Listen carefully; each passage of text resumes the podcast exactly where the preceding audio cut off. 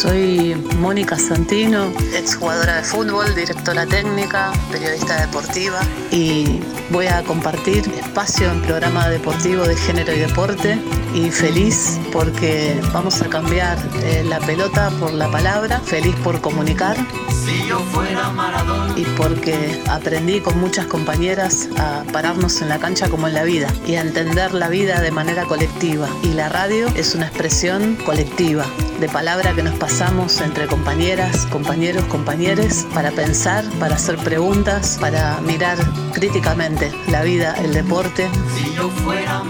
Y desde ahí comunicar otros aspectos, otras miradas, voces de otras protagonistas. Y en esa tarea inmensa voy a tener el orgullo de parar la pelota y de tirar paredes con una enorme compañera. Felicidad, cancha, fútbol, palabra, no podemos pedir nada más. Te paso la pelota compañera. La vida es una tómbola la paro de pecho y la bajo controlada, Moni Santino. Soy Natu Maderna, comunicadora feminista, locutora, y me gusta poder pensar en un periodismo deportivo desde una perspectiva de género, para lograr entender las realidades que juegan en las canchas de nuestro país, desde la Quiaca hasta la Antártida. Si yo fuera Maradona, nunca me equivocaría.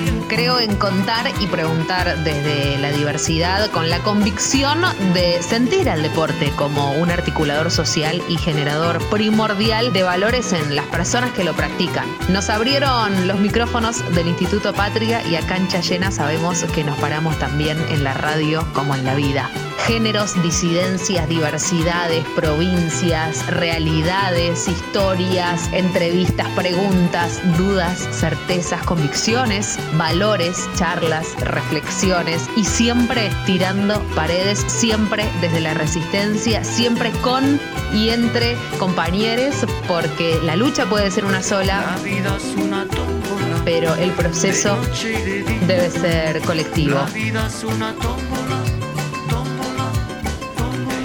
Abrimos la cancha y a jugar.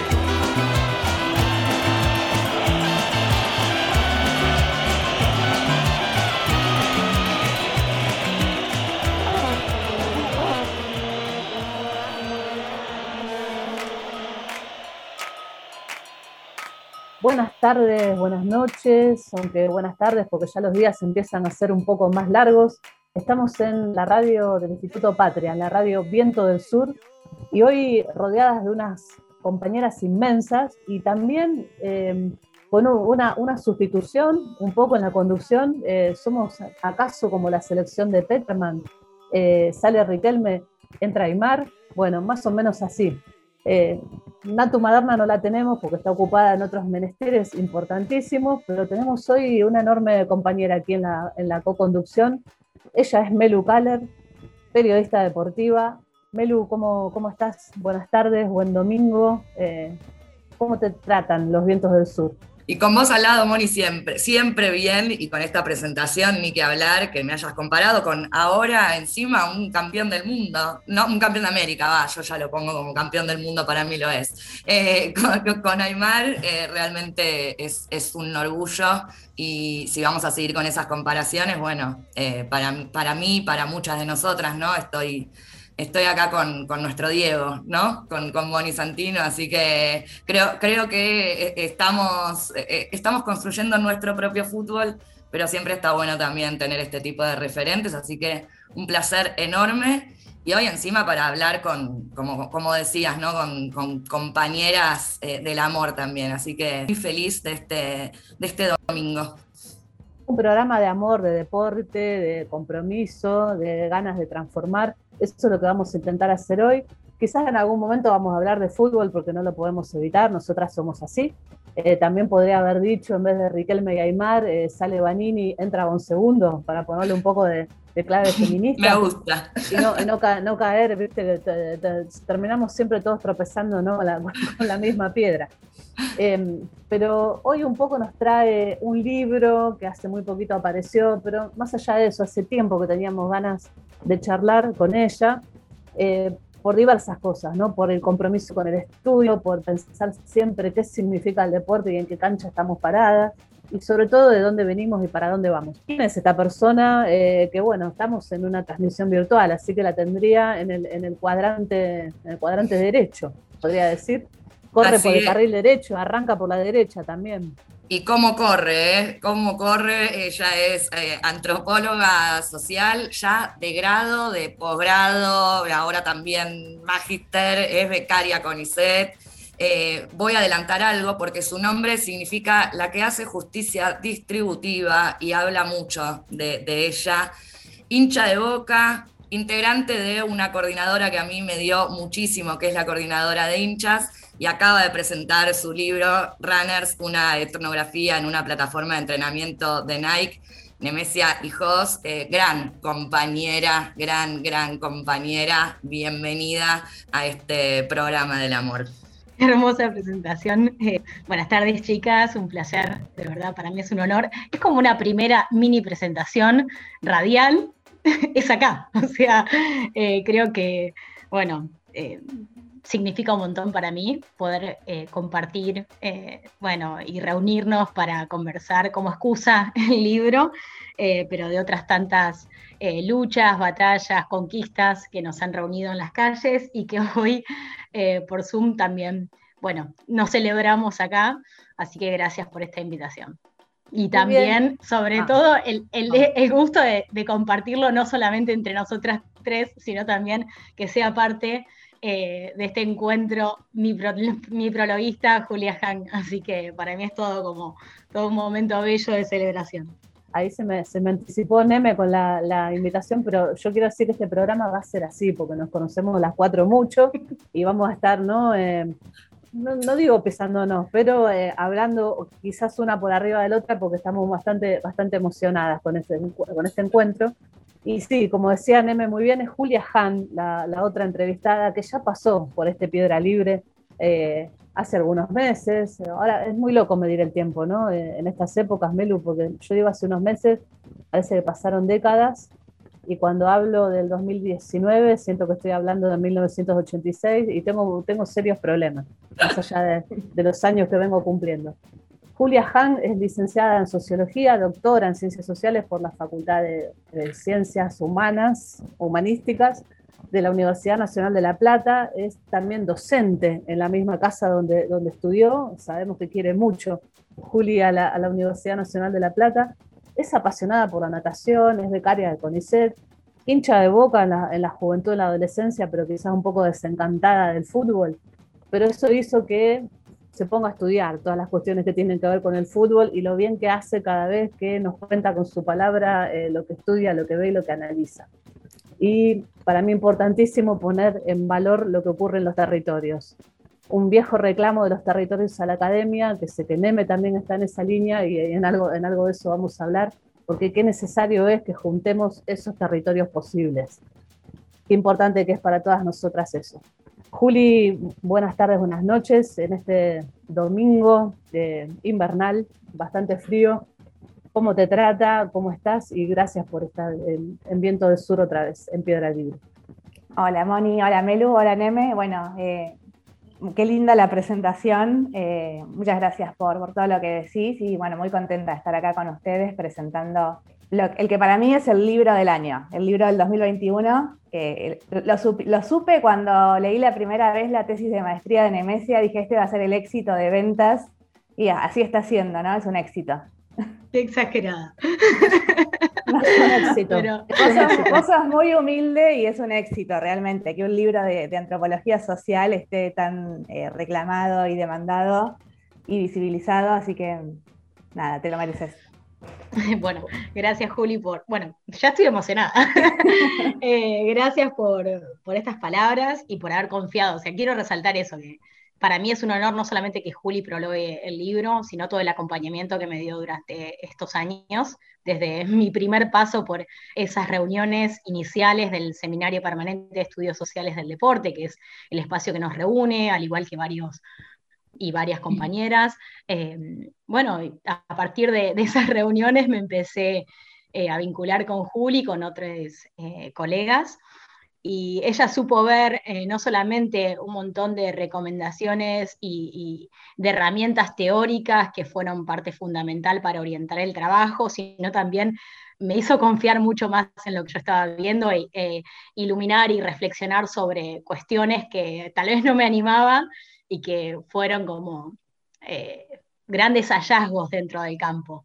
dejarme como guiar más, más por esos pálpitos y, bueno, sus lecturas fueron, fueron realmente muy claves para mí y que lo prologara eh, fue también como un regalo, eh, un lujo que me di. Y respecto a lo que dice, que yo la verdad que no, no, creo tanto que sea así, eh, y me río, jugamos con eso, me parece que es más cumplir como, o tomar un desafío, que es esto de de poner en circulación un, trabajo eh, que es del, ámbito de las ciencias sociales, que hay veces que parece como eh, más alejado de la sociedad civil, pero que, tenemos también como un compromiso, ¿no? Vamos, estudiamos en una comunidad, en, un, espacio, con gente, con personas, y el conocimiento se construye en ese diálogo, ¿no? en ese intercambio, en ese estar ahí, y devolverle a, las personas con las cuales nosotros eh, construimos estos escritos me parece fundamental porque cuando ellos nos leen,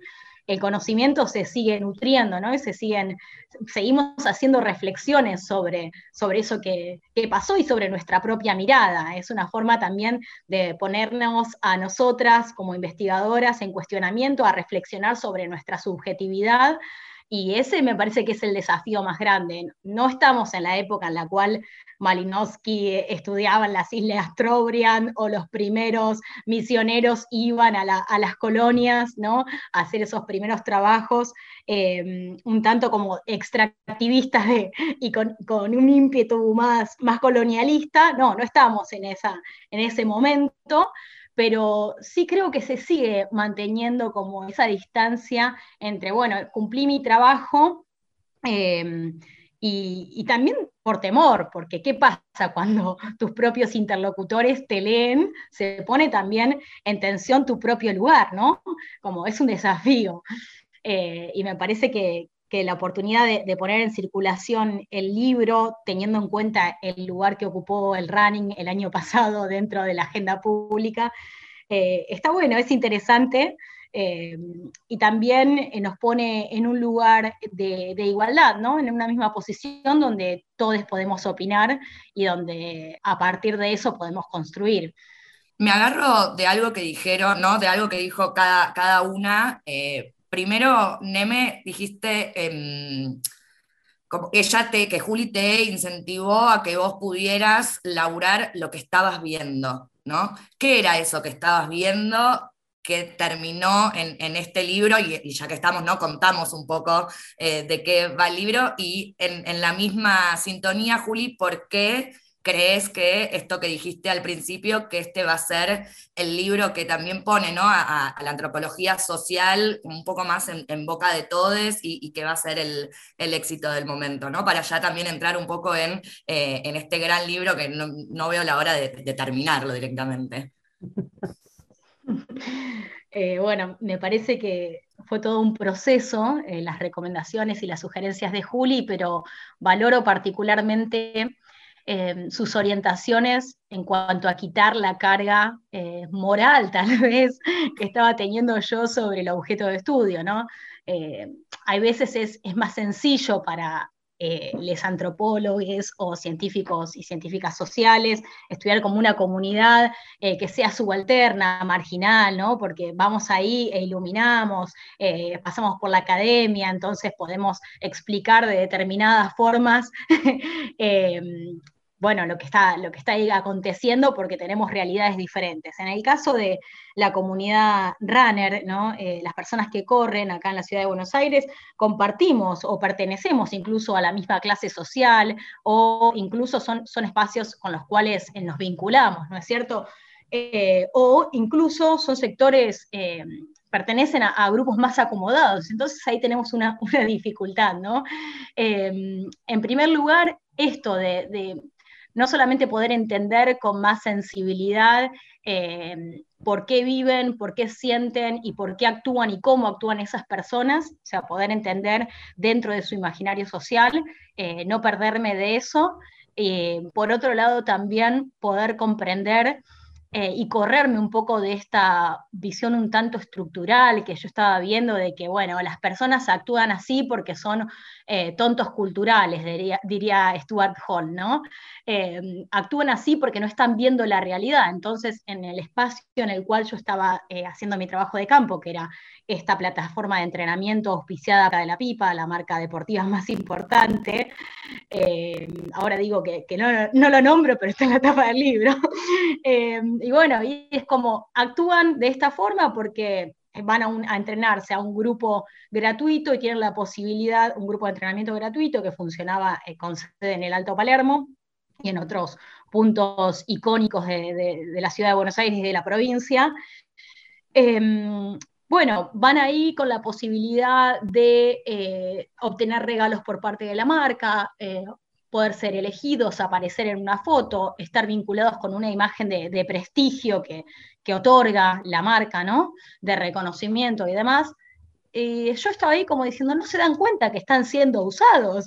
Vamos, dense cuenta que la marca está haciendo un uso estratégico de ustedes.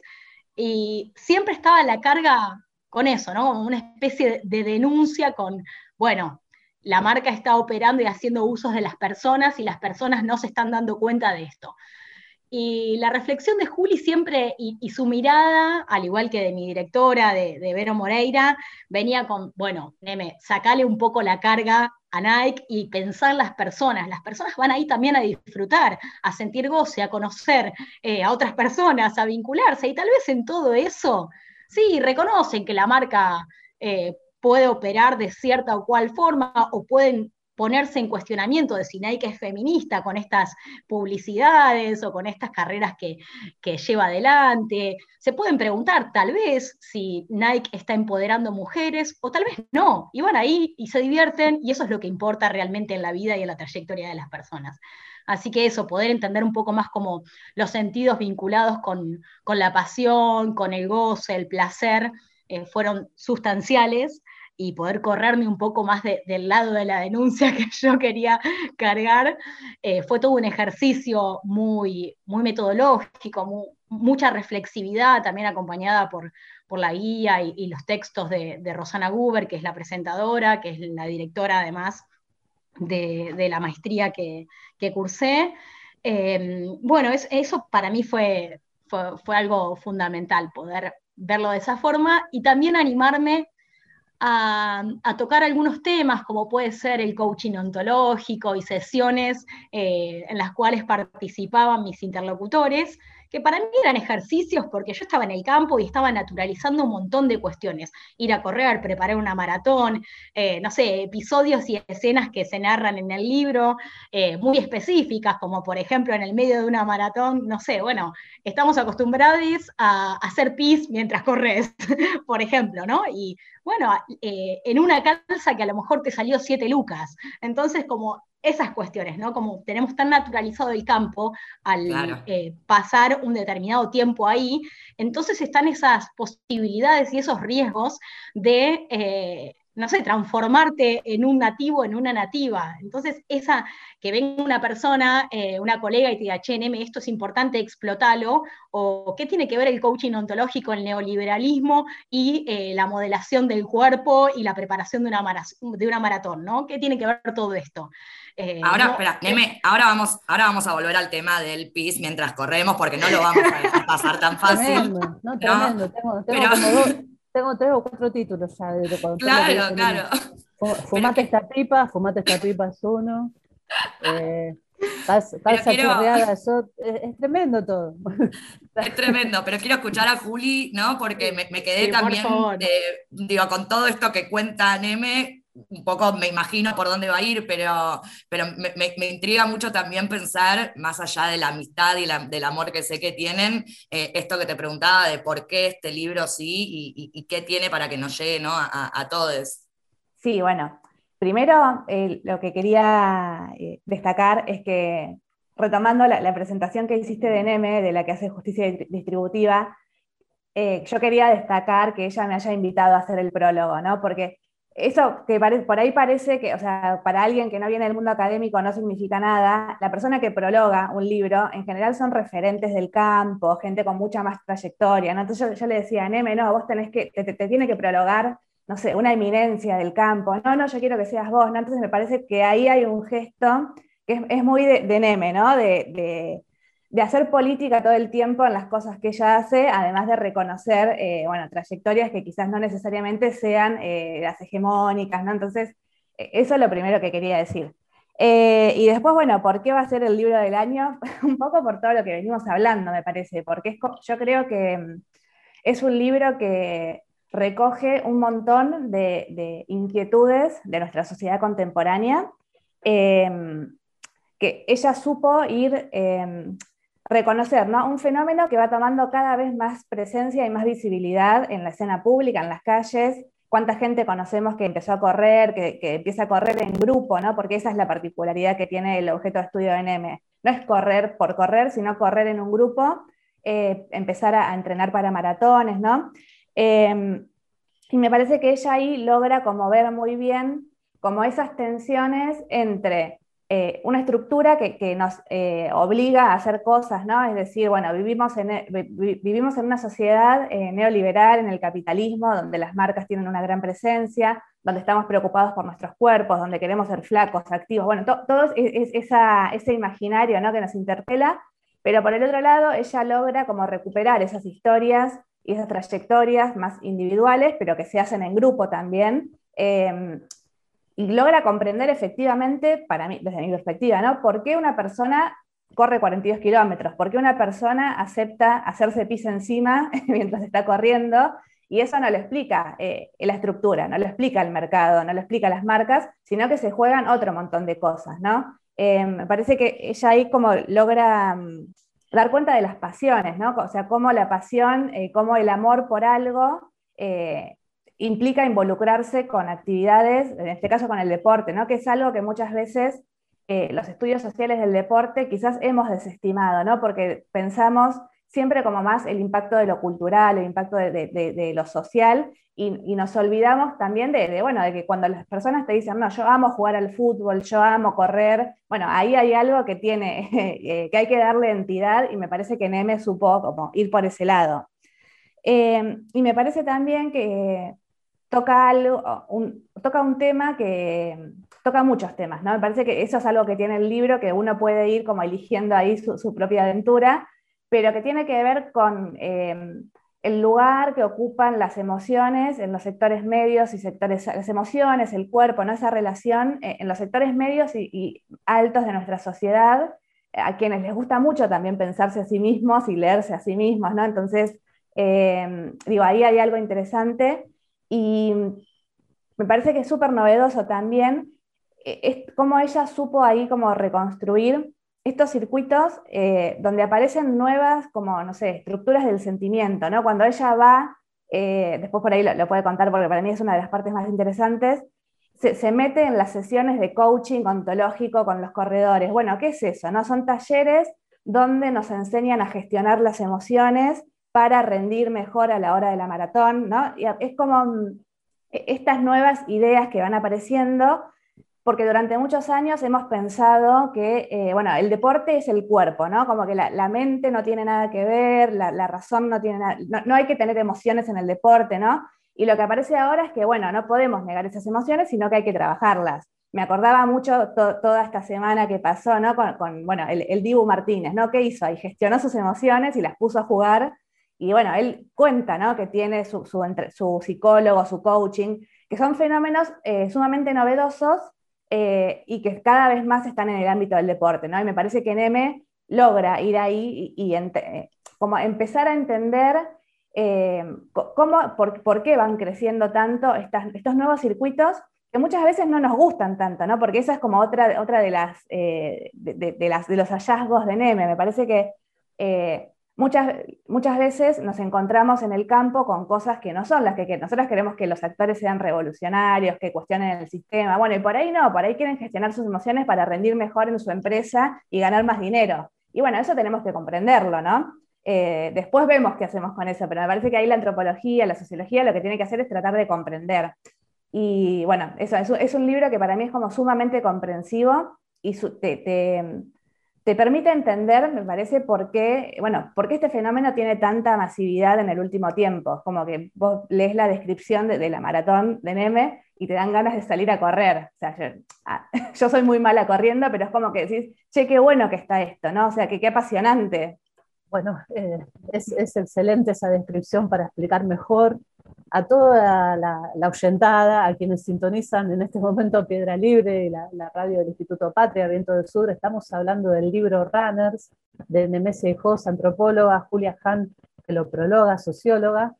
Em, y es muy interesante esta conversación porque es un mundo que por lo general no nos metemos y tenemos mucho prejuicio, algo que señalaba Juli sobre el final, ¿no? Y algo que se estigmatizó muchísimo el año pasado por las restricciones, las medidas sanitarias, y cuando los runners eh, de Palermo salieron a, correr en manada. Aparte la palabra runner, ¿no? Ya me parece que te, dejara fuera. Pero no puedo dejar de preguntar, porque el zapato, como decimos siempre, nos aprieta en el mismo lugar. Em, ¿Existen tensiones entre varones, mujeres y disidencias que corren? ¿Cómo, cómo está repartido eso? Todo eso que nosotras hablamos en la cancha de lo que nos pasa como, como futbolistas y las enormes batallas que tenemos contra lo que definimos como patriarcado, ¿sucede esa, esa tensión en un grupo de personas que sale a correr? ¿O cómo se reparte ese, ese territorio? Si querés arrancar, Neme, y, y Juli después. La, la, misma pregunta para las dos. Sí, a mí me gusta hablar eh, desde, desde lo que veo en el campo, desde lo que vi en el campo, y bueno, se, piensa eh, el espacio de una forma binaria, ¿no? Y, bastante heterosexual.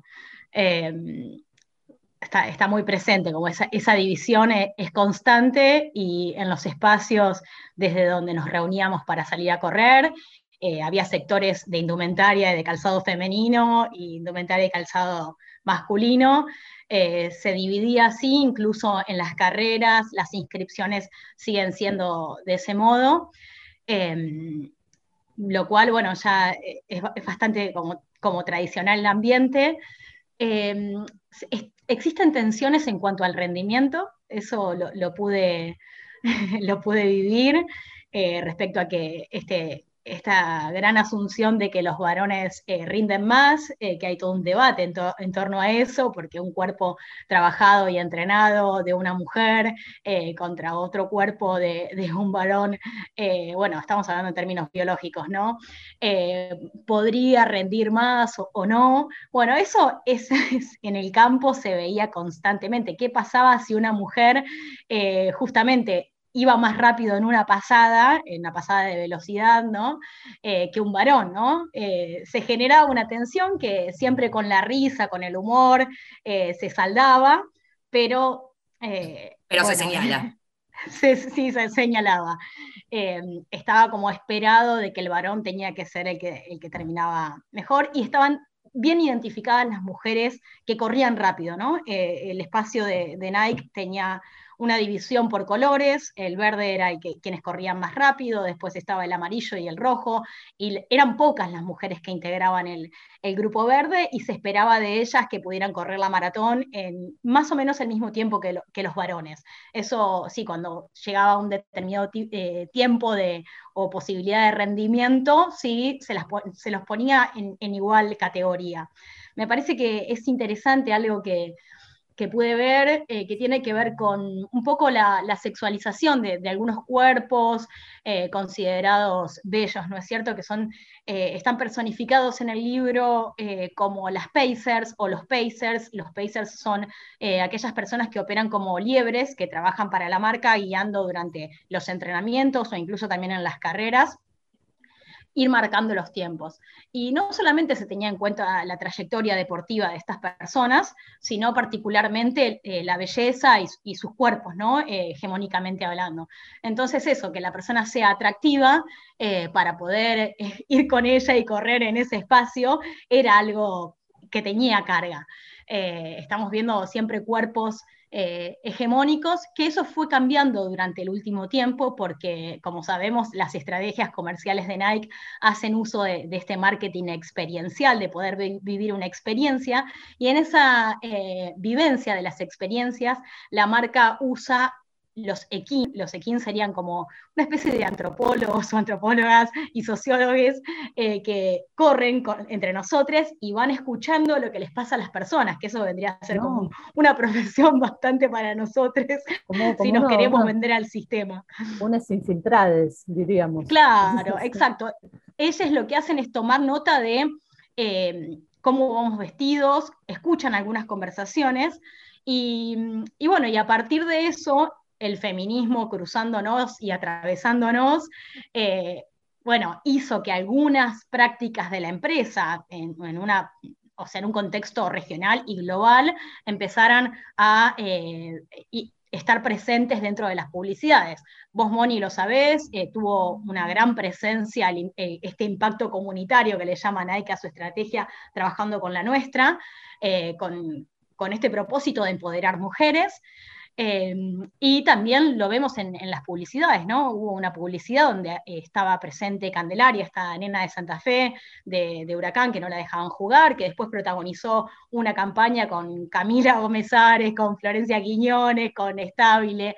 Entonces me parece que eh, la, marca no es indiferente a esa realidad y hace uso. Entonces, algunas cuestiones vinculadas al género, vinculadas a, los cuerpos, a la diversidad corporal, incluso hoy en día vemos en la calle Mara Gómez protagonizando una de las últimas publicidades. Entonces, no es indiferente a esa realidad y me parece que eh, ahí es donde genera como una atracción, ¿no? Como que uno está haciendo una especie de gesto de, rebeldía y revolucionario comprando unas zapatillas que en realidad están producidas en, condiciones eh, deplorables en Asia por mujeres y niñas. Entonces, como esa tensión me parece que, está buena también tenerla, tenerla en cuenta.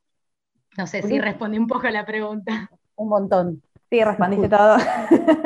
eh, no, a mí me interesaba también eh, pensar, bueno, e, e, es, muy interesante toda esta tensión entre el feminismo que propone Nike, que es el feminismo ¿no? que propone el mercado, eh, que tiene que ver también con un reconocimiento de que, bueno, de que las sociedades van cambiando, eh, hay nuevas demandas, ¿no? Como que el mercado es muy hábil siempre para tomar todo y volverlo mercancía, ¿no? Que es un poco, o sea, Nike toma el feminismo y lo vuelve mercancía, pero me parece que también, eh, volviendo un poco a, las discusiones que teníamos, bueno, las personas hacen usos estratégicos de eso, ¿no? Eh, digo, Nike forma un grupo eh, con el cual las personas salen a correr, ¿no? Entonces, por ahí pienso, que es algo que también aparece en el libro, ¿no? Una mujer que en short y top sale al espacio público, ¿no? Algo que quizás hace años era impensado, era una vergüenza. Ponerse un top, por ejemplo, ¿no? Que para muchas mujeres eh, era como eh, algo como una, locura, un motivo de vergüenza.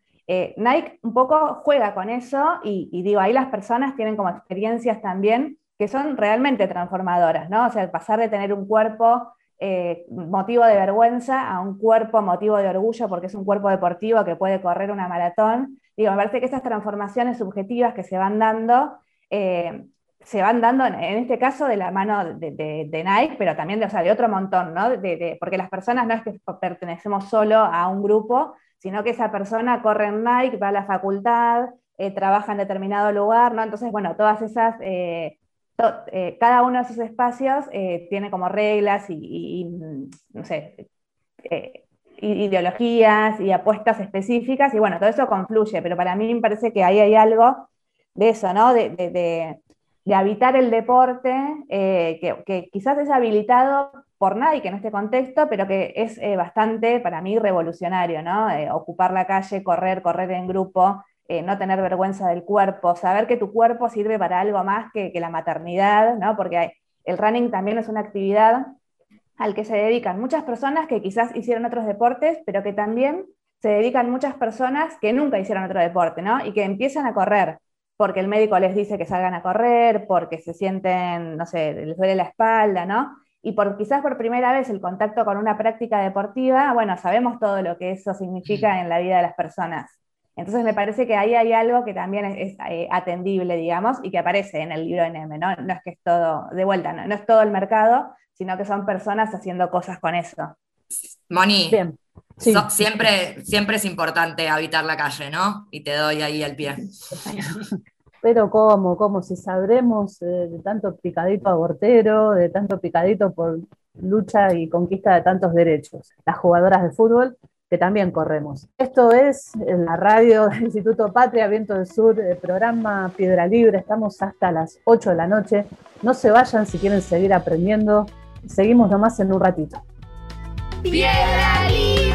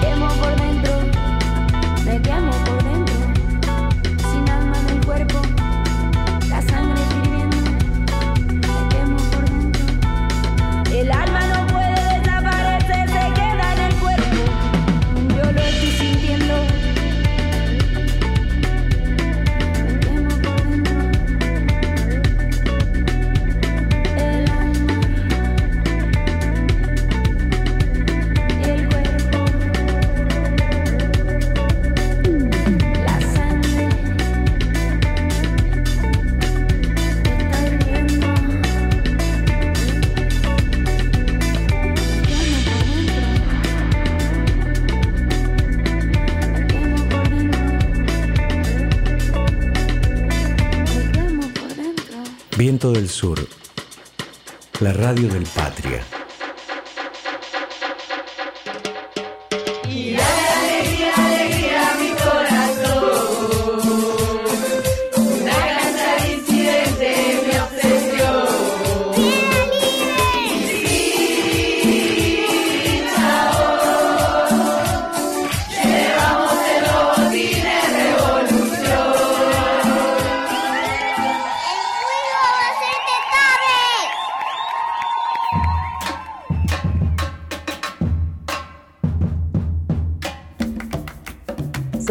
En Piedra Libre en este domingo que nos trae carrera, plaza, parque, eh, gente, gente agrupada corriendo, de un deporte o una práctica deportiva que sabemos poco y nada y de la que estamos eh, llenos de, prejuicios, ¿no? Eh, y con dos enormes compañeras que nos habilitan un poco acá el terreno y la cabeza, Melu, para, para seguir pensando. De Messi Host, Julia Han, el libro Runners, pero a mí, a mí me venía a la cabeza, ¿no? Bueno, hablamos un montón de, la marca de la pipa, bueno, ya la nombramos, ¿no? Así que, ya está. Sus intervenciones en el, en el fútbol, digamos, particularmente con la nuestra, lo hicieron, eh, fue decir, estamos del lado del derecho al juego y del feminismo y demás, y del género, porque en realidad lo que habían notado era que las ventas de zapatillas habían caído estrepitosamente, sobre todo en una franja eh, etaria de, de niñas, estamos hablando entre los 8 años a los 12, eh, que están completamente volcados a la tecnología, en clase media y clase, clase alta, que son las, las clases sociales que pueden comprar un par de zapatillas que son carísimas, eh, y que habían abandonado el juego. Entonces que había que incentivar el juego otra vez. Digamos, la, la excusa o de lo, de lo, que siempre hablaron en esos espacios era eso. Lo cuento solamente para ver si nos sirve para hacer conexiones con todo lo que ustedes están narrando, pero también quisiera saber, ¿qué es correr? Digamos, a vos, a vos Neme, Neme amás correr. Te pasan montones de cosas cuando corres, ¿no? Y yo, yo puedo hacer una descripción de lo que me pasa cuando juego al fútbol, que también tiene carrera. Y tiene carreras em, locas, ¿no? El fútbol.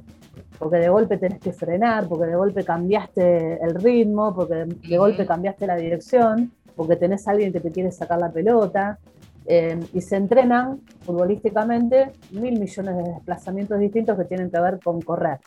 Y por, lo menos tenés, por lo menos tenés un entretiempo para ir al baño. Sí, sí, sí, sí. sí imagínate lo que sería que en una, cancha de fútbol terminás así, las cosas que te pueden llegar a decir, ¿no? Y, encima mujer, imagínate. Imagínate, ¿no? Imagínate un segundo. Yo digo, bueno, ¿qué pasa? No? Voy, voy corriendo, viento en la cara, ¿no? Yo lo, asocio a, lo que me pasa cuando ando en bicicleta. El viento en la cara me es, me es todo. ¿Qué, qué pasa cuando, cuando corres y, y agarras ¿no? La, la, calle, la plaza, el parque, lo que sea? Me parece que esas tensiones y esas contradicciones que narrabas al comienzo de, de lo que pasaba cuando una, una marca internacional con con fines eh, de lucro, se instala en el medio de una villa donde hay mujeres organizadas tomando la cancha, esas tensiones, esas contradicciones también las pasé haciendo mi trabajo de campo y preguntándome si estoy saliendo a correr porque me gusta o estoy saliendo a correr porque es un, un propósito de investigación y tengo que sentir y vivir lo que les pasa a mis interlocutores. Esa pregunta me la hice miles de veces, eh, sobre todo cuando le iba narrando tanto a Juli como a Verónica, eh, mi directora, de que, bueno, no solamente estaba haciendo trabajo de campo con el entrenamiento de Nike, sino que también percibía que algunas personas que querían mejorar su rendimiento no decían eh, esto, pero se iban a entrenar con el gran entrenador que sigue manteniendo el el récord en 800 metros que Luis Migueles, eh, un ex atleta argentino que hoy coordina grupos de entrenamiento, eh, también acompaña la trayectoria de, atletas federados en el CENARD, eh, pero particularmente que hoy en día vive guiando y dando planes de entrenamiento a personas que quieren correr en Palermo y en otras sedes de, de, Buenos Aires. Y ahí me preguntaba, ¿es necesario también llevar adelante la práctica, poner el cuerpo y entrenar también tres veces por semana con otro grupo de entrenamiento, solamente para poder comprender ese imaginario, esos sentidos y esos significados de las corren. Y bueno, y ahí dije que sí, cuando me puse a entrenar en los dos grupos, eh, no sabía si realmente era necesario seguir poniendo el cuerpo, si era eh, la manada que me llevaba a sentirme bien, las endorfinas después de los entrenamientos, ese dolor placentero, esa necesidad de querer hacer algo como hizo Loic Wakant cuando escribió Entre las cuerdas, de que él estudiando a la comunidad de boxeadores se subió a un ring para poder pelear, si era ese desafío, si era las ganas de hacer eh, una especie de hazaña. No solamente eso, fue que, en, bueno, siguiendo los dos grupos, empecé a percibir que las personas eh, se transformaban, que se consagraban cuando cumplían estos 42 kilómetros, cuando terminaban esa maratón, y hablaban de una, transformación eh, individual, eh, una trascendencia como personas, el hecho de, ser, distinto a partir de correr esos, y completar esos 42 kilómetros. Y ahí me embarqué en otra locura, que era, bueno, estamos en agosto, en octubre se corre, bueno, corro. ¿Qué hay que hacer? ¿Correr 60 kilómetros por semana? Bueno, sí, me puedo entrenar.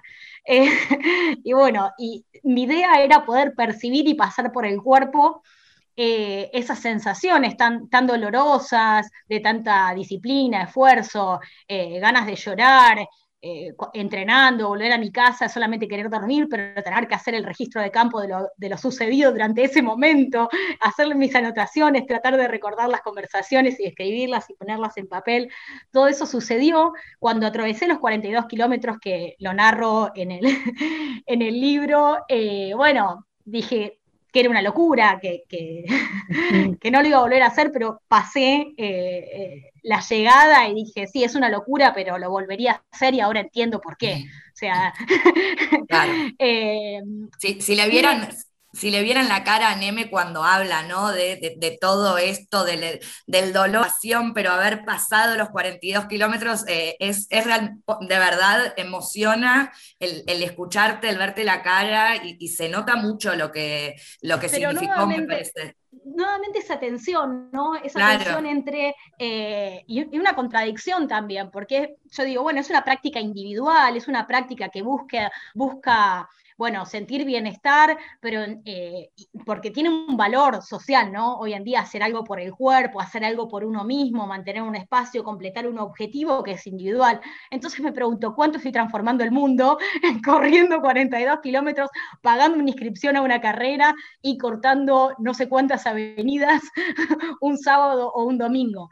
Eh, eh, ¿qué, tiene, ¿Qué tiene el running, ¿no? ¿Qué tiene esa imagen ante lesotres que tiene una valoración social hoy? positiva, ¿no? En el hacer algo por uno mismo y por el cuerpo, obtener esa medalla y postearla en las redes sociales. Bueno, van a tener que van a tener que leer el libro para, para saber qué tiene el running, ¿no? De todo eso. Creo que podemos dejarlo también ahí para que la gente vaya, lo busque, lo lea. Me parece súper interesante. Y me agarro, Neme, de algo que dijiste recién, eh, de, lo individual, ¿no? De, esto de cómo puedo transformar el mundo haciendo algo individual. Y me puse a pensar que el, jueves. Em, fue la final de fútbol femenino. Perdonen que traemos bastante, ¿no? Acá el, fútbol, Moni y yo claramente futboleras de, cepa y lo, relaciono muchísimo. Y me quedaba también pensando en algo que había dicho Juli antes sobre poner el cuerpo, ¿no? Y, lo que significa eso. Fue la final de, entre Boca y San Lorenzo. Eh, y ganó, ganó el ciclón, que me parece que justamente lo que hizo fue poner el cuerpo literalmente en ese partido de una forma que yo que vengo siguiendo el fútbol femenino ya hace bastante, pocas veces había, había visto. Eh, y, me quedé también pensando con esto de cuerpo y emociones, Juli. Eh, y, creo que, me imagino, ¿no? Que tanto en, lo individual como en algo colectivo, como, como es el fútbol y como lo, que sucedió el, jueves en, este, en esta final que, que les comento, eh, ¿se puede separar el cuerpo de las emociones? Eh, ¿Y cómo, cómo se vive esto en el, deporte? ¿no? Me parece que, está buenísimo poder preguntarnos este tipo de cosas. Sí, es, una pregunta re interesante. Las, ciencias sociales, ¿no? Eh, durante muchísimos años tendieron a pensar el cuerpo separado de, las emociones, separado de la razón, ¿no? Como las emociones como algo que hay que eh, reprimir para poder tener un cuerpo eh, exitoso, ¿no? exitoso en términos deportivos, porque sentir, porque, no sé, emocionarse, porque expresar dolor es algo que, que impedía que uno pueda exigirse al máximo, ¿no? E, eso se empieza a poner en tensión. E, esa es una dualidad, digamos, típica de la modernidad que se expresa mucho en el deporte, ¿no? La dualidad cuerpo-mente. y me parece que lo, que empieza a aparecer eh, en los últimos años, eh, desde, hace varios años, ¿no? pero ya con mucha fuerza, es la necesidad de, bueno, de, recomponer esa dualidad, ¿no? que no sería una dualidad que sería contradictoria, sino que justamente no podemos pensar eh, a nuestras emociones, a nuestra razón por fuera del cuerpo.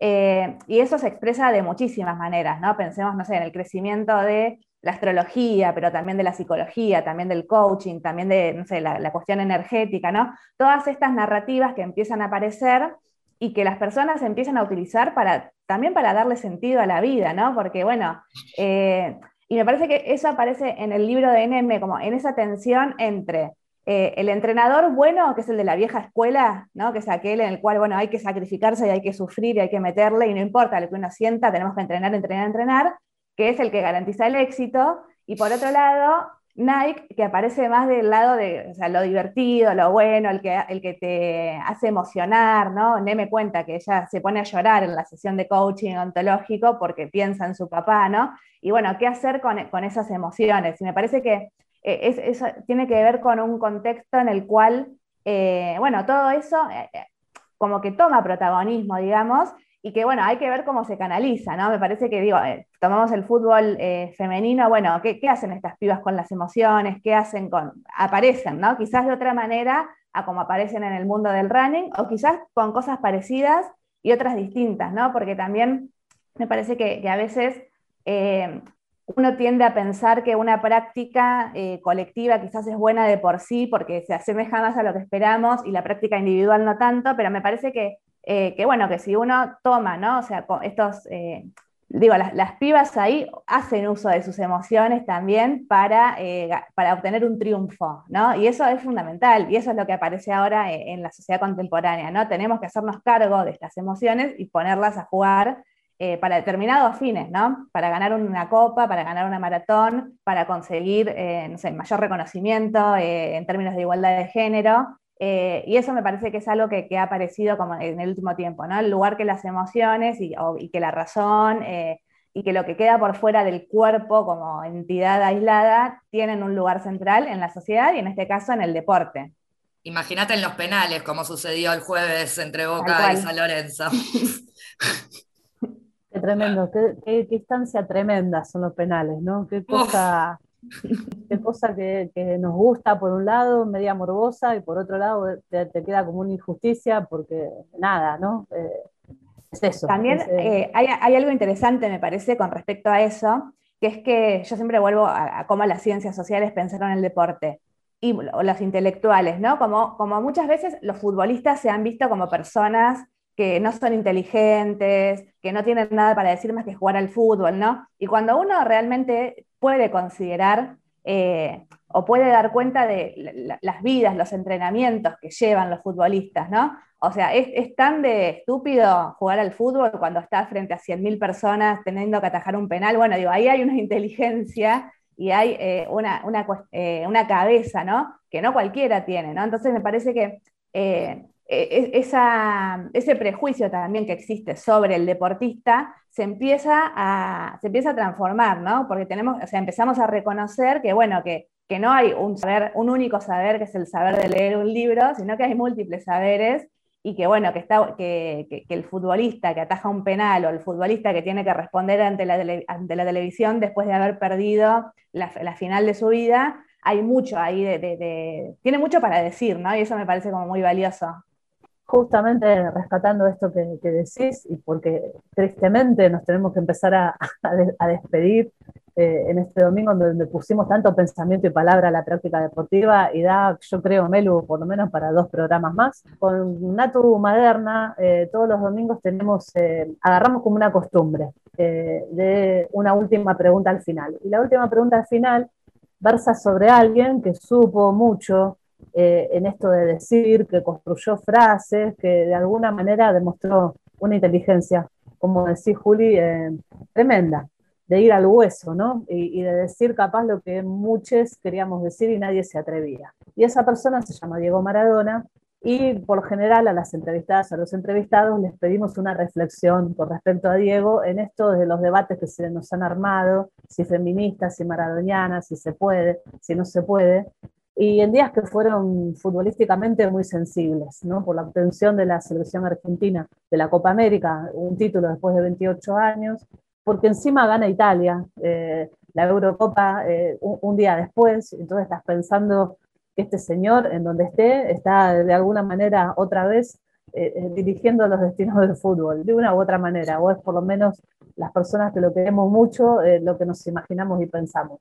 ¿Qué, les pasa con esa figura? ¿Qué, sintieron? Eh, cómo, viven esta ausencia y este duelo? Que lo sentimos como, un duelo colectivo. Y Melu, te, pido que, vos, también, digamos, tires una, línea ahí de lo, que te pasa. Arranque la que quiera, ¿eh? Sí, Que, arranque, que arranque la escritora. qué, presión, qué presión.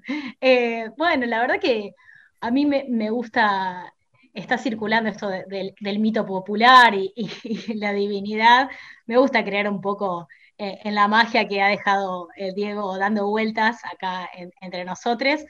Em, pero, pero sobre todo esto que siempre tratamos de conversar y, de poner en valor en algunos ámbitos, Em, de, no pensarlo como, y ni juzgarlo como, persona, sino por lo que nos ha dejado en términos futbolísticos, y me parece que eso ya es, eh, y que sigue estando presente hoy, ¿no? Como que nos, da alivio. ¿Por qué pretender de que él vio una vida que, no, no, vivió, ¿no? ¿Por qué pretender que, que haga determinadas prácticas o haga determinados actos Em, cuando ya nos dio un montón en un montón de, espacios, ¿no? Sigue siendo un referente político, no solamente deportivo, para muchas personas.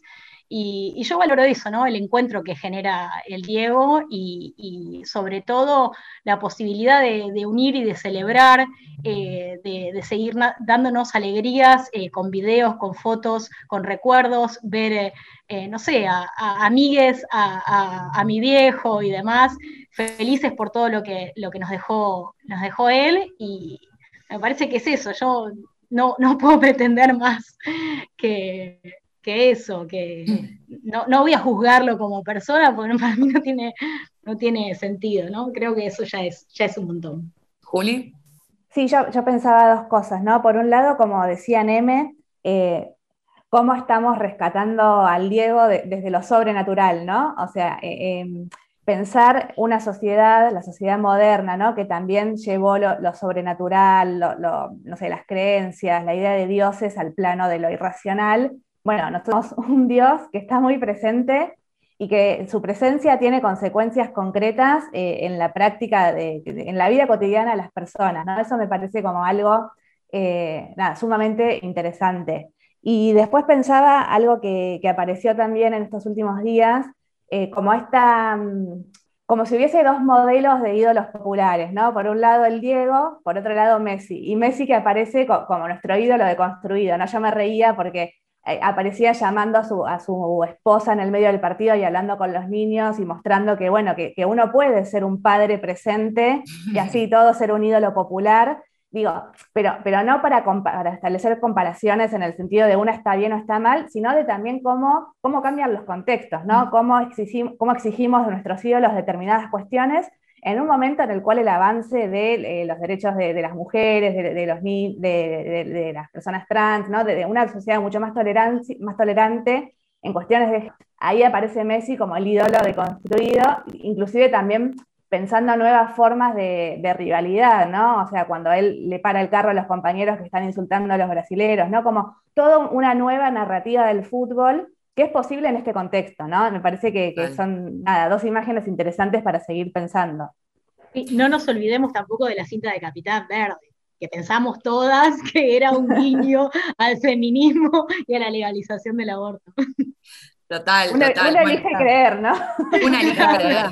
Exactamente. y para despenalización del cannabis también puede ser. ¿eh? También. ir, para varios lugares. vamos, vamos. Eh, no, bueno, para, para, cerrar, porque además ya, ya nos tenemos que, despedir, em, y para, para, hacer, me parece también un poco honor a, las invitadas que tuvo el, programa el día de hoy, em, yo creo que Maradona, como decía Juli, es eh, ese Dios en el que elegimos creer en este momento y, eh, y podría tranquilamente haberse llamado Nemesia o Nemesio porque eh, es el que hace también justicia distributiva eh, desde donde sea, desde dentro de la cancha, desde mm, el cielo, donde en este momento cada uno, cada una quiera ponerlo al, Diego. Em, y, también me parece que, como me enseñó Moni desde que, desde que la conozco, eh, esto es colectivo, esto no se hace solo y el, Diego nos lo enseñó jugando a la pelota. Y me parece que yo me quedo con eso, me quedo con ese Diego, con el que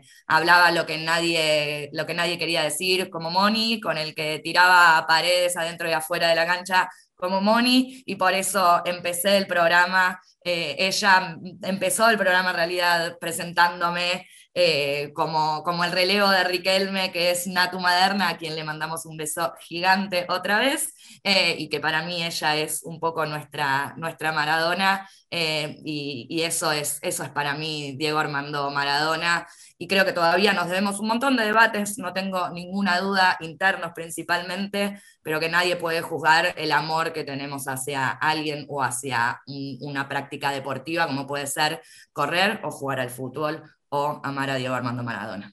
Inmenso, inmenso, Melu. Un abrazo enorme a donde esté a Diego Nemesio Maradona a, partir, a partir de hoy. Eh, y agradecerles muchísimo, muchísimo, compañeras, eh, este rato. Eh, y con ganas de un abrazo, pero un abrazo de verdad y que nos encontremos mate de por medio en La Plata, en Montevideo, en donde podamos, eh, porque hay que decir, Neme está viviendo en, la, otra orilla, y qué, envidia me da, qué ganas de ya estar lo estoy viendo, lo estoy viendo. Ahora estoy por acá, por el Parque Chacabuco, pero estoy pensando en el verano. Ah, pensé, pensé que estabas allá. No, estamos más cerca para el mate. Listo, Parque, mi, está allá. Parque Chacabuco, ahora me tomo el 4, entonces estoy, estoy, estoy enseguida. Eh, bueno, nada, donde nos podamos encontrar, ¿sí? Porque es eso, superar esta pandemia, que estemos mejor. Y estoy segura que todas nosotras mucho, mucho más fuertes porque supimos parar la pelota para pensar en, estos tiempos tan duros. Y qué necesario es pensar. Gracias, gracias inmensas. Eh, será hasta el domingo que viene. Melu Kaller, yo no sé, tenemos que charlar ahí con, con Riquelme que hoy salió, pero bueno, veamos. Veamos, porque capaz podemos hacer este programa entre tres. ¿Por qué, por qué no? ¿Por qué no? pensémoslo, eh, te, lo, te lo dejo abierto. Sería un honor. Gracias, gracias inmensas. Fue Piedra Libre, pasó aquí en la Radio del Patria, en Viento del Sur. Seguimos pensando y encontrándonos como todos los domingos. Hasta el domingo que viene. Muchas gracias.